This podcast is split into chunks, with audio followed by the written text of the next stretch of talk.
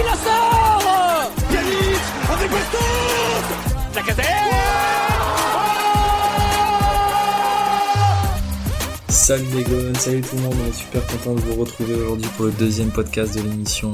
On se retrouve pour euh, un podcast encore, c'est un deuxième podcast avant saison, on va vous parler un petit peu plus en détail de la pré-saison, des matchs amicaux et du mercato, euh, que dans le dernier podcast où on avait en grande partie parlé notamment de l'analyse de la saison dernière et un peu du changement d'entraîneur. Et on vous parlera également de la compo que vous avez choisie sur Twitter euh, avec des sondages un peu tous les jours depuis la semaine dernière.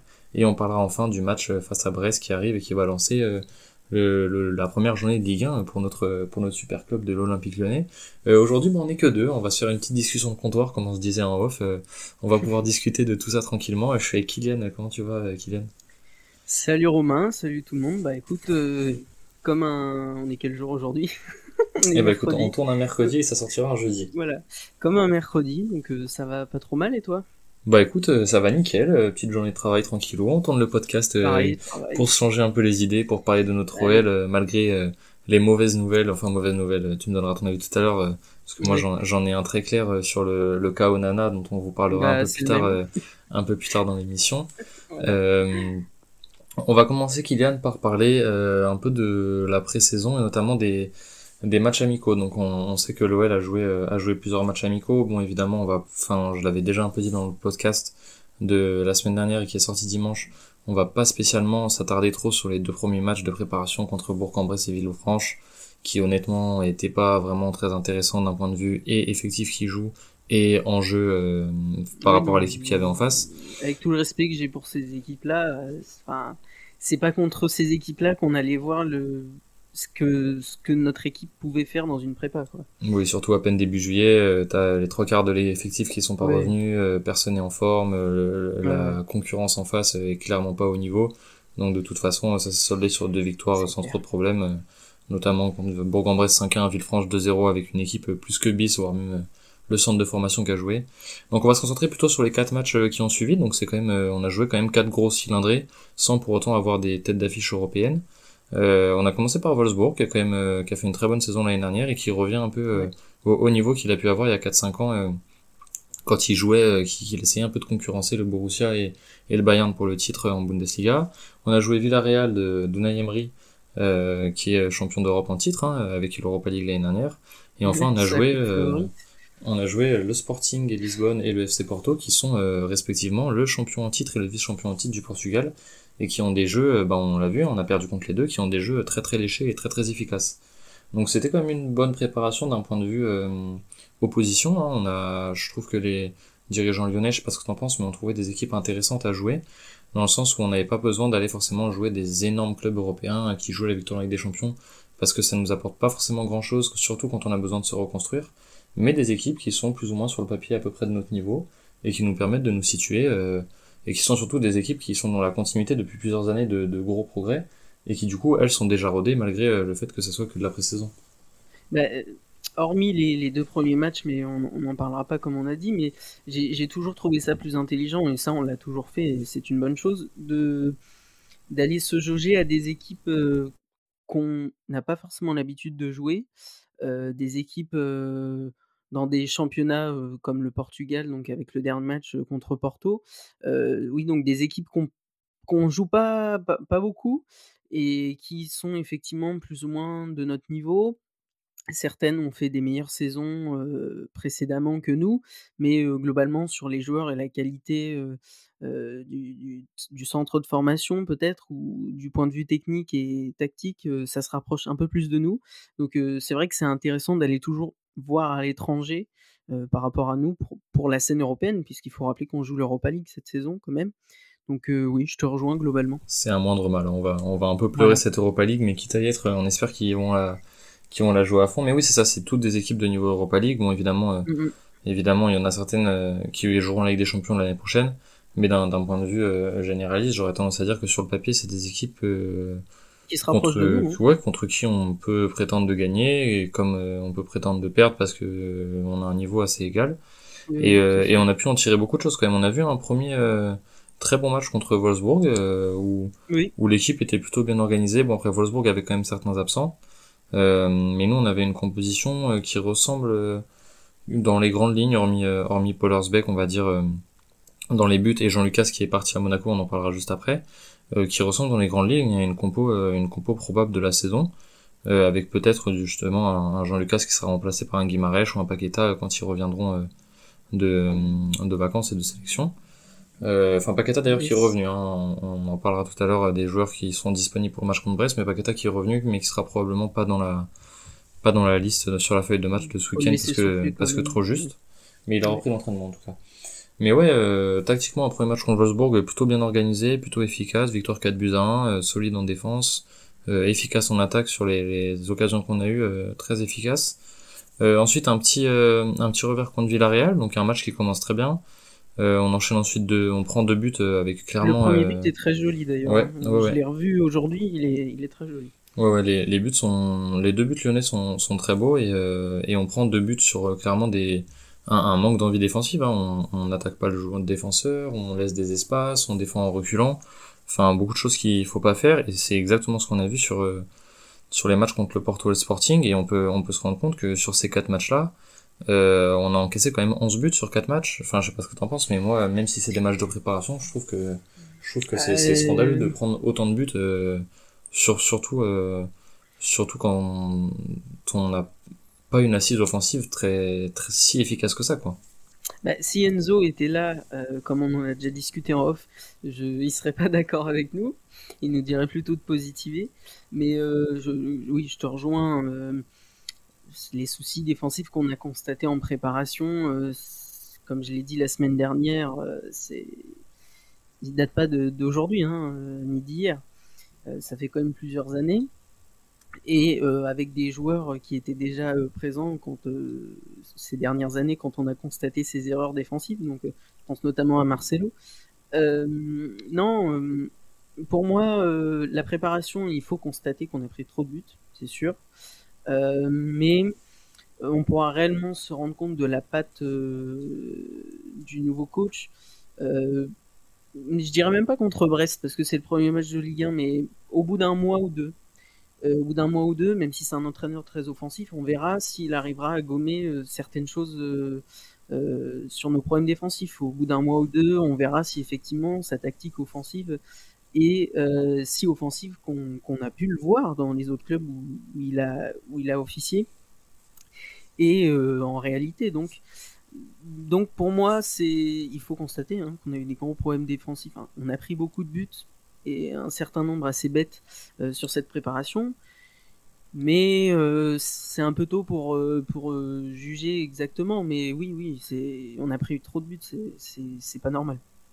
Ouais, moi je suis d'accord avec toi, on prend beaucoup trop de buts et surtout moi ce qui me dérange, euh, encore prendre des buts en, en match amicaux de pré-saison c'est normal parce qu'il y a des réglages à faire. moi ce qui me dérange c'est l'implication défensive. On voit énormément de des buts qu'on a encaissés notamment contre Porto où, il y, a une, où il y a une implication défensive mais qui, qui, est nulle, que ce soit en termes de placement, en termes d'envie, en termes de d'attaque du porteur de balle.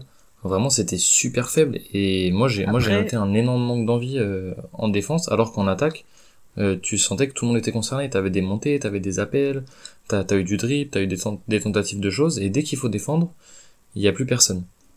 Après, euh, pour les, les, exemples que t'as donnés, je suis d'accord, mais il y a eu d'autres errements défensifs où euh, j'aurais plutôt tendance à défendre, c'est un bien grand mot, mais à, à trouver une, petite excuse quand même à nos défenseurs, c'est que j'ai constaté sur plusieurs erreurs défensives qui amenait pas forcément des buts, hein, mais qui a amené à des occasions dangereuses pour Porto notamment, euh, c'est que la tactique de, du nouveau coach, Peter Boss, c'est que on ressort très vite la balle de derrière en combinant, en passe, et souvent des passes un peu dangereuses. Hein, c'est son jeu, hein, il n'y a pas de souci, c'est sa tactique, et, on verra avec le temps si, si ça prend.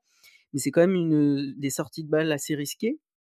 Et peut-être que sur cette préparation, les joueurs sont pas encore, et c'est même quasiment sûr, complètement imprégnés de la tactique. Et donc, peut-être que plusieurs erreurs défensives sont pas forcément à mettre euh, au compte de, notre défense. Certaines, c'est sûr et certain, on les a vues.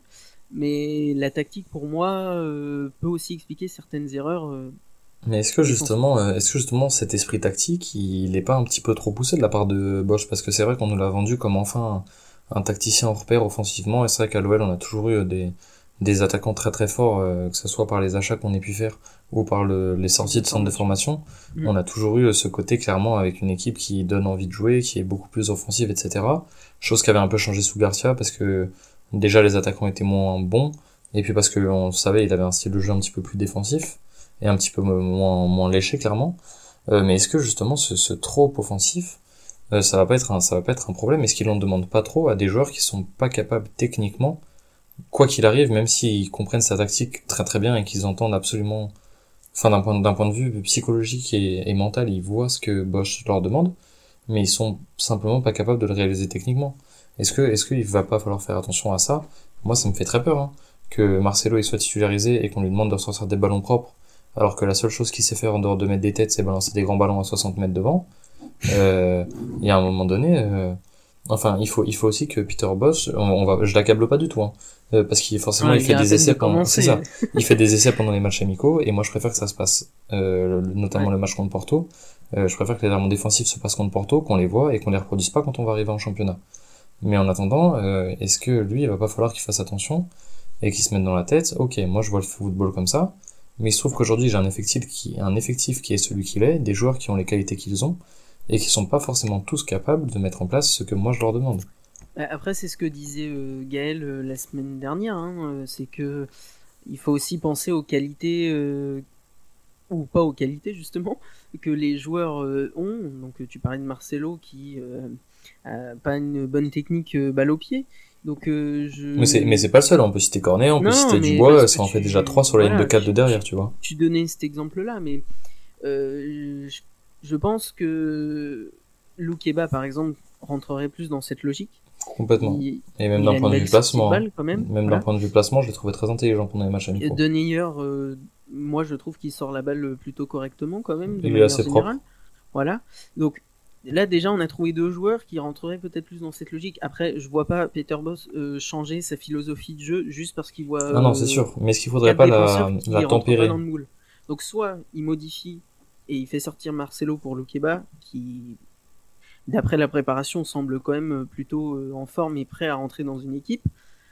Soit il garde sa philosophie de jeu mais euh, je, je, suis pas entraîneur, hein, mais il trouve euh, certaines, certaines possibilités pour éviter à Marcelo, par exemple, d'avoir à trop ressortir la balle. Je, je sais pas comment il pourra organiser ça, hein, mais pour moi, soit il change le joueur ou les joueurs qui posent problème s'il en a la possibilité, soit il, il cherche une manière de garder sa philosophie tout en s'empêchant entre guillemets d'avoir des problèmes défensifs qui dont on peut qu'on peut éviter en tous les cas. Ça c'est sûr. Est-ce qu'on n'a pas un, autre problème à ce niveau-là? Euh, Le premier relanceur, avant d'être Marcelo Denayer, c'est quand même Anthony Lopez. Et malgré tout l'amour qu'on peut lui porter en tant que bon chauvin, euh, on va pas se mentir, il y a probablement euh, la moitié de, du Twitter lyonnais qui est meilleur que lui au pied. Qu'on se le dise. Il a, il a, un, il a un pied, il a un pied gauche catastrophique. Bah, est-ce que le et, et, pourtant, Dieu sait, Dieu sait que je l'aime, mais il a un pied gauche cataclysmique la question, je plaisante à moitié, mais la question c'est pas plutôt est-ce que les gardiens lyonnais ont pas un problème de balle au pied? Parce que quand on regarde notre cher ancien lyonnais. Hugo Lloris, depuis, pied, depuis Coupé, c'est compliqué le jeu au pied euh, côté gardien lyonnais. C'est vraiment le dernier à avoir été efficace. Hein. enfin bref, Dieu sait que j'adore Hugo. Mais euh, non, non, mais pour moi. Euh, je te dis, il va falloir que de toute façon, si Peter Boss voit vraiment que c'est pas possible avec les joueurs qu'il a de faire tout le temps, parce qu'il y a quand même moyen à certains moments, si, si t'es porteur du ballon et que t'es libre, de faire des sorties de balle euh, propres. Mais peut-être qu'il va falloir qu'il modifie des choses ou, ou des, combinaisons euh, entre plusieurs joueurs pour éviter que certains joueurs rentrent dans le circuit de la balle et nous fassent perdre la balle euh, bêtement. Ouais, je suis assez, je suis assez d'accord avec toi. Bah justement, en parlant de, ces joueurs qui sont, euh, qui sont plus ou moins efficaces, notamment à la relance, parce que c'est vraiment le problème principal qui s'est, qui s'est mis en place. Parce que c'est vrai que même si des fois le jeu offensif était pas super léché, comme on vous le dit, sur les quatre, sur les quatre matchs dont on, dont on vous parle, la Wolfsburg, Villarreal et les deux équipes portugaises, je vais compter, on est à 12 buts. Donc 12 buts encaissés sur quatre matchs contre ce genre d'équipe, c'est quand même c'est quand même très efficace, il n'y a pas de souci euh, spécialement à se poser d'un point de vue euh, d'un point de vue attaque.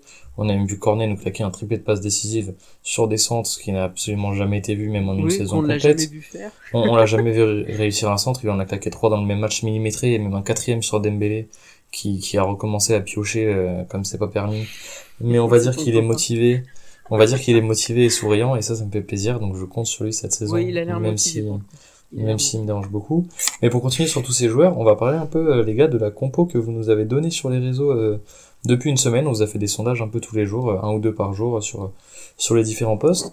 Donc, en compo, vous nous avez demandé en gardien, bon, Onana ou Lopez en fonction de la venue d'Onana ou pas.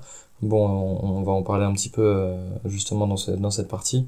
Mais, mais Onana ne, ne viendra probablement pas à l'Olympique lyonnais, donc on va parler surtout de Lopez dans les buts.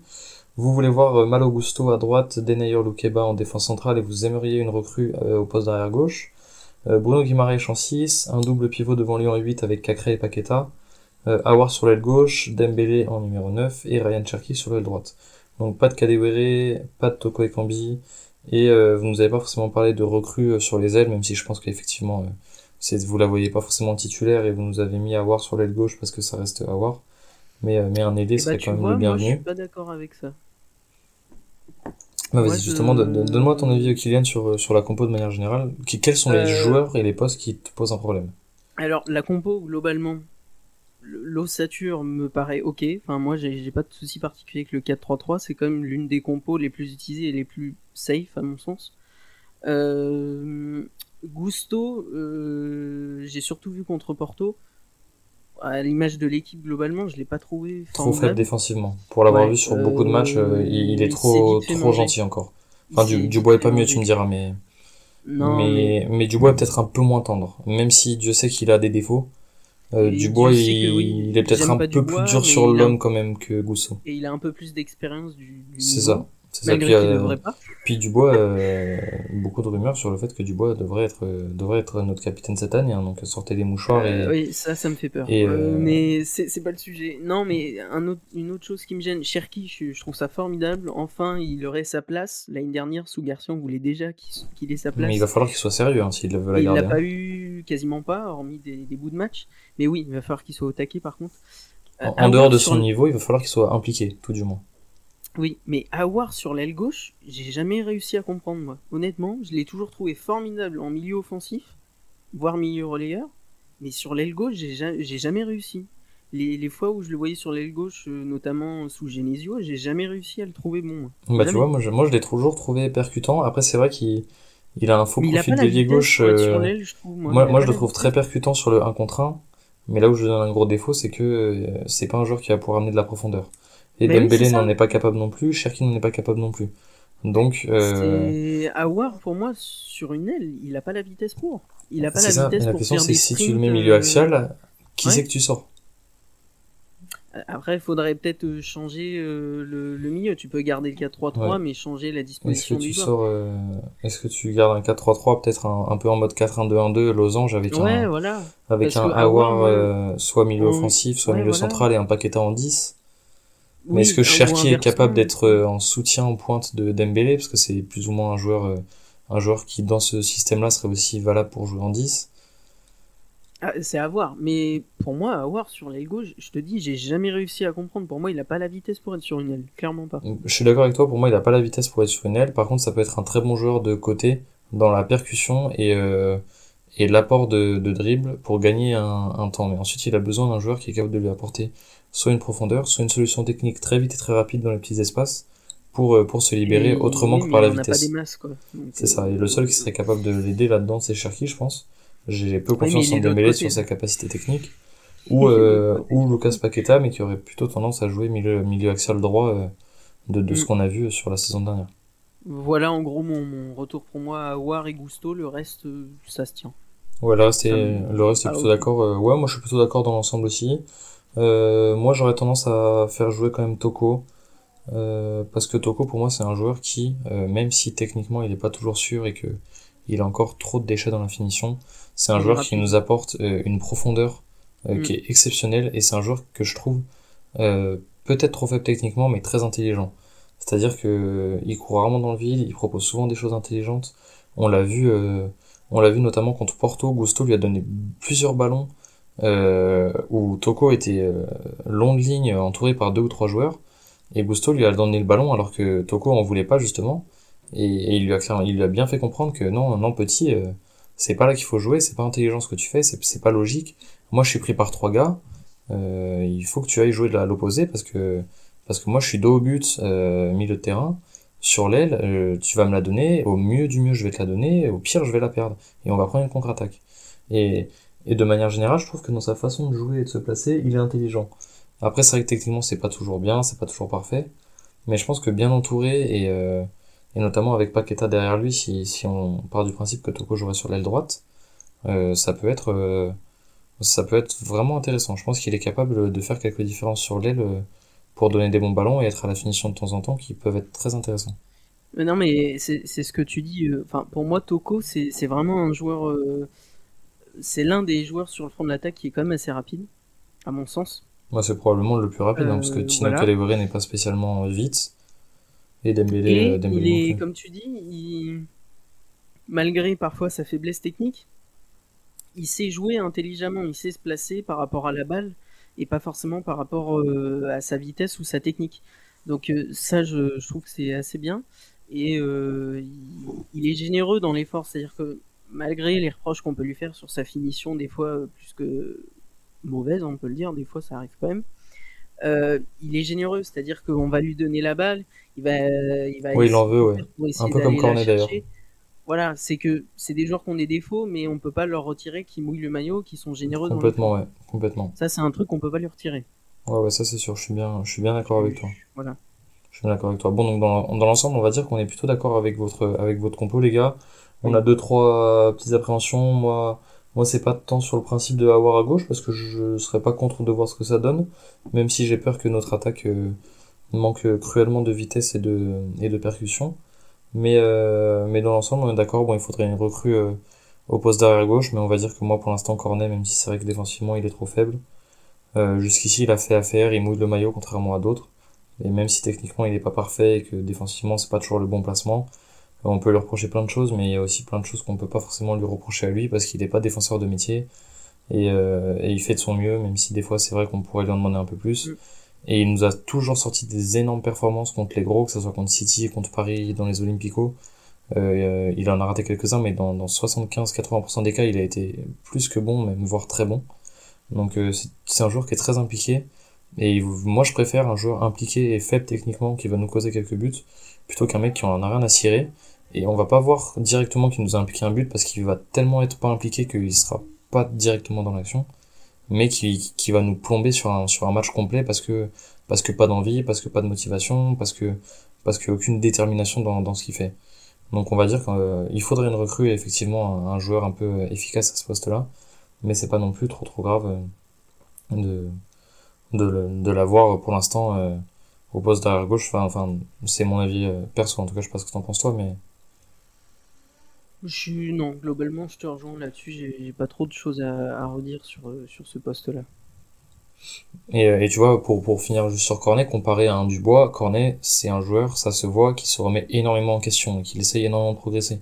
Alors qu'un Dubois en face qui est pas meilleur, alors que c'est son poste de prédilection, qu'il est plus âgé, qu'il a l'expérience, qu'il a l'expérience internationale avec des matchs en équipe de France, etc. on va pas se mentir, c'est un joueur qui se remet jamais en question. On regarde, il est toujours en train de râler auprès de l'arbitre, il est jamais content, c'est jamais de sa faute. Et, et c'est un joueur qui typiquement ne pourra jamais progresser par sa mentalité et par son jeu de nouille pas maillot. Tout le monde se rappellera de sa sortie dans, le derby. On est en train de perdre, il reste 10 minutes, euh, il a un peu mal à la jambe et, et il sort. Et trois jours plus tard, il est là et il tient sa place de titulaire pendant 90 minutes.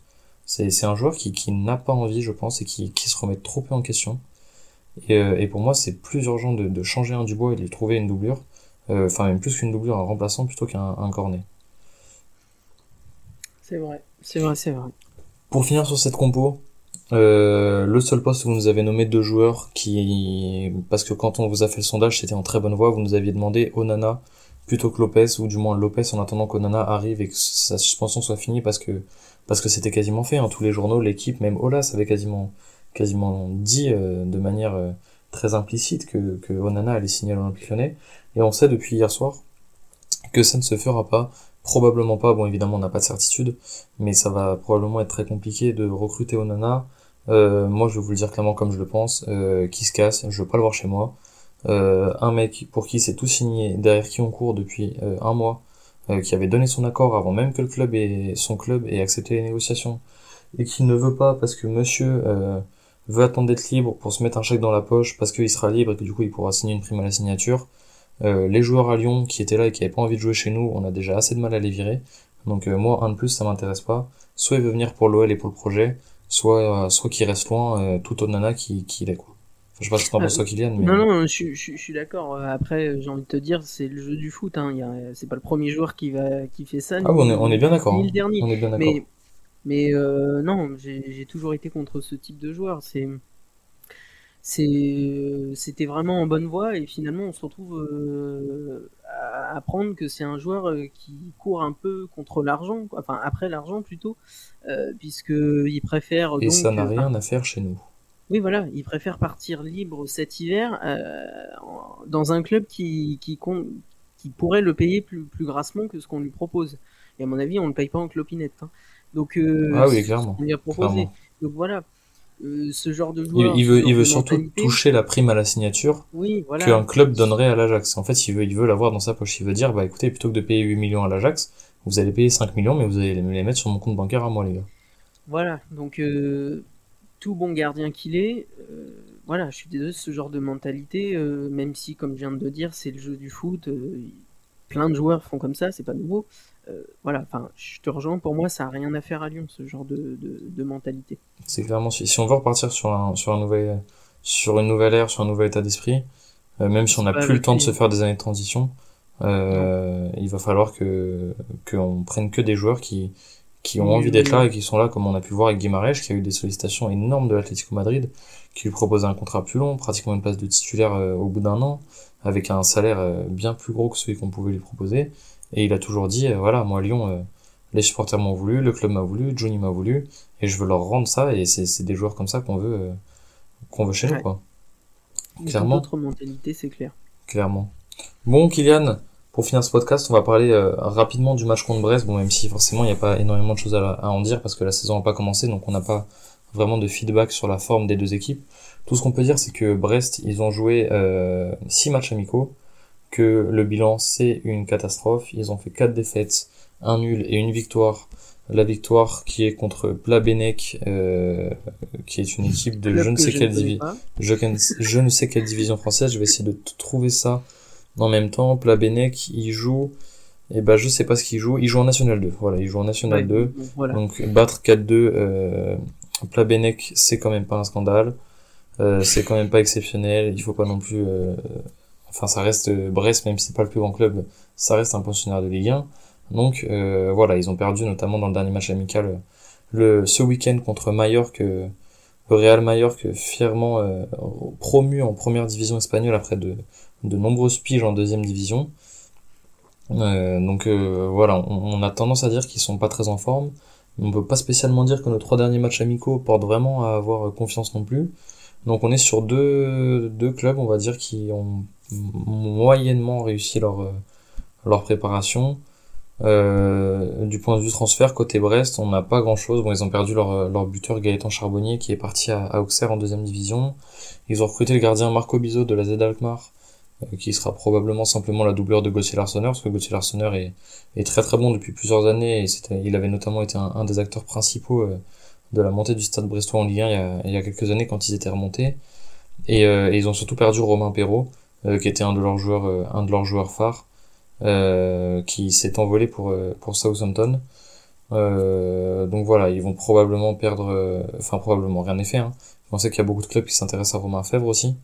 Donc, donc on va voir si s'il peut rester s'il peut rester dans le au club ou, ou pas en fonction des, des offres qui arriveront est-ce que Brest serait capable de le garder mais mais on va dire qu'ils se sont pas spécialement renforcés pendant le mercato euh, ils ont pas spécialement été très très bons l'année dernière. Euh, si je ne m'abuse, ils ont ils ont vraiment fini classé euh, assez loin. Je, je, vais te redire ça, te redire ça tout de suite, Kylian, mais il me semble qu'ils ont fini assez loin dans le classement. Je vais regarder ça. Hop, le classement de la saison dernière. Ouais, voilà, ils ont fini 17ème, hein, c'est ça. Ils ont, ils ont failli être relégués à, À un point près, ils étaient barragistes. Donc ils sont passés à, ils sont passés vraiment à pas grand chose. Donc donc vraiment on, est sur un club qui qui sur le papier, même si notre prépa est pas parfaite, ne devrait pas nous poser de problème, Kylian. Ne devrait pas, mais est-ce que j'ai pas j'ai envie de dire qu'avec Lyon, ce qui ne devrait pas l'est des fois. ouais. Ça nous est arrivé un bon nombre de fois de perdre contre des clubs euh, euh, beaucoup plus mal classés que nous, euh, des plus petits clubs tout simplement, et qu'on arrive à se à, s'enliser, à faire des matchs nuls, voire de perdre des fois dans des scénarios assez catastrophiques. Donc il faut pas partir avec des certitudes, hein, surtout en premier match de, nouvelle saison, surtout avec un nouvel entraîneur, avec une nouvelle philosophie de jeu. Euh, des, petits jeunes qui commencent à vraiment être impliqués dans l'équipe. Euh, donc, pour moi, l'objectif est de gagner. Hein, on va pas se mentir, faut pas non plus euh, la jouer trop, il trop faut Gagner, moi, je pense qu'il faut gagner largement. Il faut gagner, mais je disons que je suis dans l'expectatif. j'attends de voir réellement comment l'équipe commence à tourner sur cette première journée. je, il faut gagner. Et pour moi, on va, la, on va le gagner ce match. Mais c'est.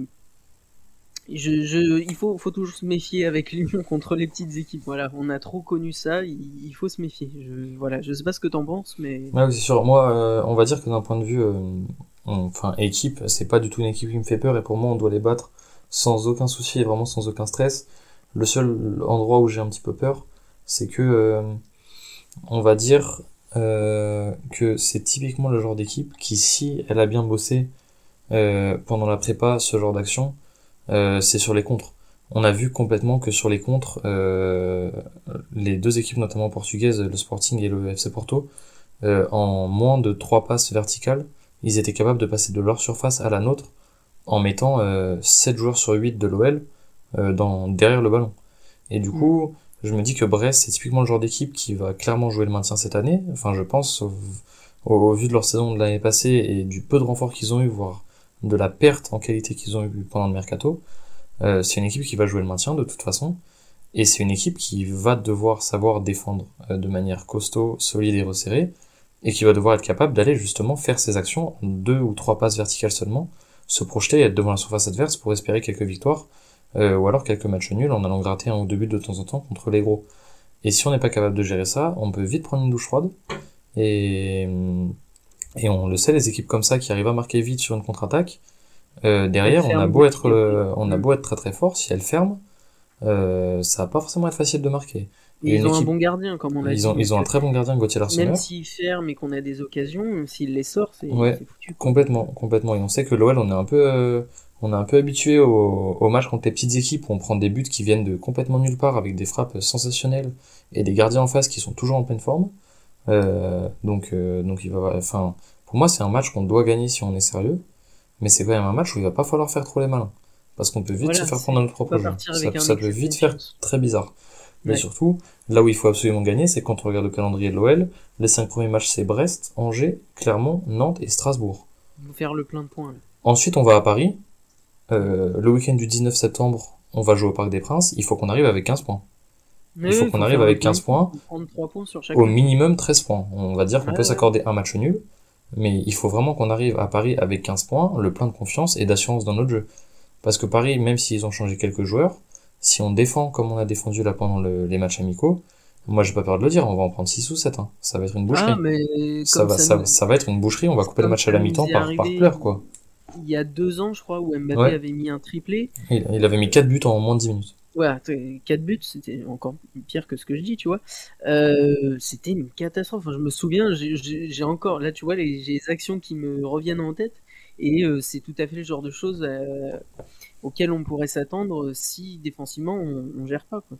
Ouais, c'est ça. Ouais, pareil, on les avait joués, ils nous avaient mis, ils nous avaient mis 5-1 à domicile. C'était, c'était sans fin. C'était sans fin. C'était en Coupe de France. C'était euh, c'était interminable quoi. Ouais, c'était Mbappé nous a mis un triplé ce jour-là. Il nous a mis un quadruplé aussi au parc où il nous avait battu 5-1 Moi je pensais au parc. Je pensais au parc. Mais euh... mais ouais, il nous avait mis il nous avait mis 5-0 en 2018. Mm. Euh, c'est ce match-là. Ça ça pique, c'est ça, il avait mis 4 buts. Euh... Ouais. en quelques secondes seulement. Euh, en moins de 13 minutes, tu vois. En 13 minutes, il nous avait planté 4 buts. Donc il faut, clairement qu'on arrive à Paris le, le week-end du 19 septembre. On n'a pas encore la date exacte du match, hein, le calendrier n'est pas sorti, mais ce sera le week-end du 19. Euh, il faut qu'on arrive à ce moment-là, euh, dans un mois et demi, avec, euh, avec 15 points, clairement, c'est pas possible autrement. Hmm. Clairement, faut, faut partir avec des certitudes. Bon, en tout cas, Kylian, merci d'être venu avec moi en tant que ben, co-créateur du, du, podcast. On était tous les deux, les deux co-créateurs. Un, vrai plaisir. On nous a laissé tranquille aujourd'hui. Ouais. Pour, pour discuter de tout ça, bon, on en avait parlé un peu en off, mais on en avait pas trop parlé justement pour, pour découvrir un peu nos avis perso pendant le podcast. Mais euh, écoute, ça m'a, ça m'a fait super plaisir de faire ça avec toi, c'était top. Et puis euh, les prochaines émissions, euh, on essaiera d'avoir des invités pour les émissions un peu plus, un peu plus poussées que juste un peu d'analyse de matchs amicaux entre guillemets. Et, et surtout, on, on, aura nos deux, nos deux collègues Enzo et Elliot qui seront avec nous quand ils seront un peu plus disponibles, parce que là, ces, ces petits gars, ils sont en vacances, donc ils en profitent et ils ont bien raison. Et, et donc du coup, pendant que nous on bosse et qu'on fait des podcasts après le boulot en plus, mais, ah mais on euh, combine tout, nous. on pense à, on pense à vous et, et, et, on bosse tout ça pour vous. Mais du coup, les gars, on va, on va se laisser là-dessus. Kylian, euh, on se revoit nous la semaine prochaine pour le prochain podcast. Et, euh, et puis, pour se dire au revoir, on va laisser notre petit directeur sportif, comme d'habitude, vous dire un petit mot. C'est moi qui dis merci à vous tous parce que c'était magnifique.